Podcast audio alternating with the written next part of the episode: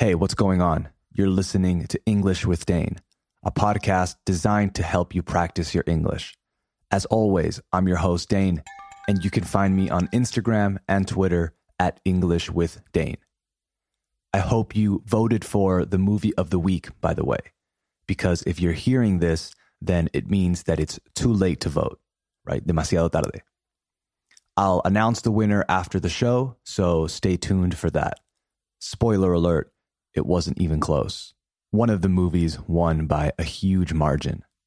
All right, on today's episode, I'm going to start with a segment that is quickly becoming my favorite. It's a segment that talks about weird news stories from around the world. And of course, I'm talking about strange news. And then I'm going to follow that with our Today in History segment, where we take a look back in time to see what happened on a day like this, but many years ago. So let's start the show. You are listening to the seventh episode of English with Dane. Hit it.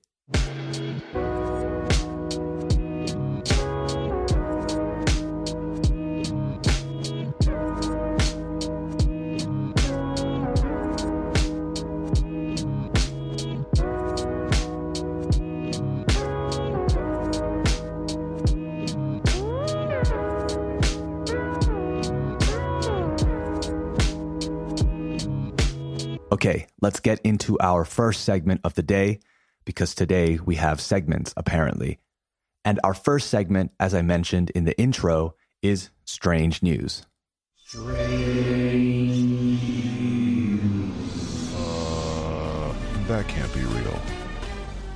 So we start off, in empezamos, in Florida, in a place called New Port Richey, where a woman's baby was accidentally locked in a car. Okay, the woman accidentally closed the door and then discovered that she had left, que había dejado, the keys inside. Her baby was in the back seat. Now, in Florida, it gets really, really hot and it's also really humid. So it's very easy to get dehydrated. And unfortunately, every year there are several cases of babies being locked in cars like this. However, this one has a happy ending. So the woman called the police because she needed help rescuing her baby. And the closest officers, los agentes más cercanos, were transporting a group of inmates, right? A group of prisoners. So the police couldn't open the door, right? No pudieron abrir la puerta. So the prisoners or inmates decided to help. They used a few different techniques and managed to unlock the car using a metal clothes hanger, una percha. And there's a video online of them doing it. So if you want to check it out, if you want to see it, you can Google prisoners help rescue baby and it will show up. It'll come up. Aparecerá. I thought it was a great story and an ironic story too, because I'm sure that some of those prisoners were in prison in the first place for doing things exactly like that. This story was from NBC News, by the way. Okay, let's move on to the next one. The next piece of strange news happened 10 days ago in Texas. Now, as you know, in the United States, April Fool's Day is on April 1st, okay? El Día de los Inocentes. I know in Spain, it's on the 28th of December. And I'm sure in other parts of the world, it lands, cae, it lands on other days as well. So the headline reads Texas civil court judge, juez, accidentally resigns. Now, real quick before we continue, to resign means to quit, okay? Dimitir, renunciar. It doesn't mean resignarse. Some of my students have made that mistake in the past. So, again, Texas civil court judge accidentally resigns. So let's find out what happened. It says A newly elected judge in Houston accidentally resigned on Monday, according to local media and a county official, after he shared plans online to run for the state Supreme Court, apparently unaware that the Texas Constitution considers such an announcement an automatic resignation. So he was a newly elected judge, a recently elected judge, Bill McCloyd, that's his name. And he declined to comment on the situation. So, in the state constitution, the Texas state constitution, Article 16, Section 65, it says, dice, that a judge's announcement of candidacy for another office shall constitute an automatic resignation of the office then held. In other words, if you publicly announce that you are going after another job in office, another position in office, it means that you automatically resign, que dimites automáticamente from your current position. So now this man is in a very strange situation. He accidentally resigned because he wasn't aware, no era consciente, that you can't publicly declare that you are going after or you are applying for another position in office. However, county commissioners, so commissioners del condado, who can appoint replacement, reemplazos, may decide, they may decide to keep McCloyd in office until there is a special election. What a weird situation to be in. So now, if they decide to keep him, there has to be, tiene que haber, there has to be a special election. I'll follow up on that story, and if it gets resolved, I'll tell you about it. That story, by the way, was from Reuters, okay, and it was written by Gabriela Broder.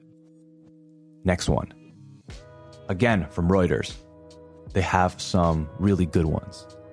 The headline reads Lawsuit says TGI Fridays potato skins contain no potato skins. Remember on last week's show, we also had this word come up, right, surgir, the word lawsuit. So a lawsuit is a problem taken to a court of law by an ordinary person or an organization instead of to the police, right? In order to obtain, conseguir, a legal decision, right? Like I said, un pleito. So again, lawsuit says TGI Fridays potato skins contain no potato skins. So the article is talking about the restaurant, TGI Fridays, el Fridays de toda la vida. Let's continue reading. A New York City woman on Wednesday sued, demandó, TGI Fridays, claiming that the company misleads consumers by selling potato skins snacks that contain potato flakes and potato starch, but not actual skins. So, very quickly, to mislead means to cause someone to have a wrong idea or the wrong impression about something. It continues and says the lawsuit by Solange Troncoso, Troncoso said that the Idaho Potato Commission and others inside and outside the industry have associated potato skins with healthy eating since they started appearing on restaurant menus half a century ago. So apparently, sailors used to eat potato skins to fight off diseases, right? To prevent diseases. And it became known as a healthy snack. So this woman, Solange, is saying that the company is misleading consumers and presenting something different than what they advertised. They are advertising potato skins, but in fact, de hecho, they are not made from potato skins. She is claiming that the company defrauded her and other consumers into purchasing or buying an inferior product, either by mistake or at full price. The complaint says the presence of potato skins imparts a further value, un valor añadido, in the eyes of reasonable consumers. So again, I'll let you know how that story develops, or I'll forget all about it. Either way. That story, by the way, was written by Jonathan Stempel. Okay, we have one more before I move on. This one is my favorite. The headline reads UK prison guards smell a rat and find rodents stuffed with drugs. So, very quickly, this is a figurative sentence in a way. They did find rodents, right? Roedores, stuffed with drugs, rellenos de drogas. But they didn't literally smell a rat. Okay, the expression to smell a rat is an expression that is used to say that you suspect that someone is talking to the police. It's a term that you might have heard, que quizás hayas oído, in gangster movies or mafia movies, prison movies. So again, UK prison guards smell a rat and find rodents stuffed with drugs. It says, suspected organized criminals have been stuffing the bodies of dead rats with drugs, phones, and cash and throwing them over the walls of a British prison to get contraband to the inmates the government said on Monday. It says guards at Guy's Marsh prison in Dorset, southwest England, grew suspicious when they found the bodies of three rats with long stitches along their stomachs, officials said. Stitches are puntos. They discovered the animals had been disemboweled and filled with five mobile phones and chargers three SIM cards, cigarette papers, and a large amount of drugs, including cannabis and a synthetic substitute, as well as tobacco, they added. This discovery shows the extraordinary lengths to which criminals will go to smuggle drugs into prison and underlines why our work to improve security is so important. The government did not say when the rats were found, which, by the way, makes me think that they've been doing this for a long time and they only recently discovered the problem. Criminals in the past have tried to use tennis balls, pigeons, palomas, and drones to bring contraband into prison. So I guess dead rats was just the next new thing, right? I guess where there is demand, somebody will find a way to supply. I mean, drugs in prison must be super expensive. And it's one of the few things that sell themselves, I guess, right? No marketing required. Also, that sounds like the worst way to spend your day catching rats and killing them and taking out their organs and filling them up with phones and drugs. Not for me. But hey, where there's a will, there's a way. Okay, quick music break, and I'll be back in a second to talk about other stuff. Yo, my mind's fresh and I'm on the beach. Chilling, smoking on a marijuana leaf. In my dreams, then I turn it to reality. Nature's art, you're living in a gallery. Play your part, you pay a bigger salary. The corporation, enslaving nation. My frustration, reason why I blaze the ancient medicine. Yo, and then I settle in. Tight weed, bro, took it on the plane. What you think for the drink or the iced tea and the lemonade? Heavenly how I'm feeling, no time for enemies. Only family and close friends. We about to ghost end, chilling, billing green in a gold tent. Gold sunlight shining bright on my gold skin. That's enough damn gold, I don't need a damn chain. I got gold in my soul, got me flying like a plane. Find my feet, get my bags. All right, we're back.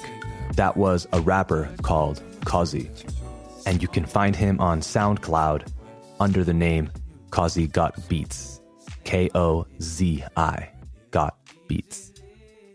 All right, now we move on to our next segment, which is our Today in History segment, where we take a look back in time and see what happened on a day like today, but several years ago. So let's check in with history.com and see what's up. Today, I'm not going to focus on only one event. I'm going to talk about a few different ones, and we have a bit of a theme, okay? And the theme is space. So those of you so those of you who know me know that I'm a big fan of space, right? Del espacio, space. We don't say the space, by the way. Unless we're talking about a specific space, like the space between the sofas is too small. But when we're talking about outer space, it's just space. So I don't know if you're aware, but a few days ago, the first real photographs of a black hole, un agujero negro, were taken. This is according to the Harvard Smithsonian Center for Astrophysics. And when you look at the photo, you think, oh, is that it? But when you think about what it is, it's incredible. We have seen what we thought was unseeable, is what Sheperd Doeleman said on the 10th of April, so two days ago. Sheperd Doeleman, by the way, is an astrophysicist at the Harvard Smithsonian Center for Astrophysics that I just mentioned. So, in honor of this incredible feat, de esta hazaña, feat spelled F E A T, not F E E T, like the feet that you use to walk. In honor of this feat, today's history segment is about space. Today is Friday, the 12th of April, or April 12th. For the first one, we go back to the year 1961. And if that year rings a bell, si te suena, it should. The headline reads Soviet cosmonaut Yuri Gagarin becomes the first man in space. On April 12, 1961, aboard the spacecraft Vostok 1, Soviet cosmonaut Yuri Gagarin becomes the first human being to travel into space. During the flight, the 27 year old test pilot and industrial technician also became the first man to orbit the planet, a feat accomplished by his space capsule in 89 minutes. So, Vostok 1 orbited Earth at a maximum altitude of 187 miles and was guided, fue guiada, entirely by an automatic control system. The only statement attributed, atribuido, to Gagarin during this one hour and 48 minutes in space was Flight is proceeding normally. I am well. So that's the only record of something that he said during the flight. After his historic feat was announced, the attractive and unassuming Gagarin became an instant worldwide celebrity. So everybody knew him. He was awarded the Order of Lenin and given the title of Hero of the Soviet Union. Then monuments were raised or built in his honor across the Soviet Union, and streets were named after him. So he became a hero. And I think more importantly for that time, the USSR, the Soviet Union, beat the United States. And this was the time when the space race was really heating up, calentándose. And eight years after this, the United States would put the first man on the moon. And I know there are people who don't believe in that, but that's a topic for another day. Next one. For this next one, we go back to the year 1981. So 20 years after Gagarin became the first man in space. And the headline reads The space shuttle Columbia is launched for the first time. So on this day, April 12th, in 1981, the space shuttle Columbia is launched from Cape Canaveral, Florida, becoming the first reusable spacecraft to travel into space.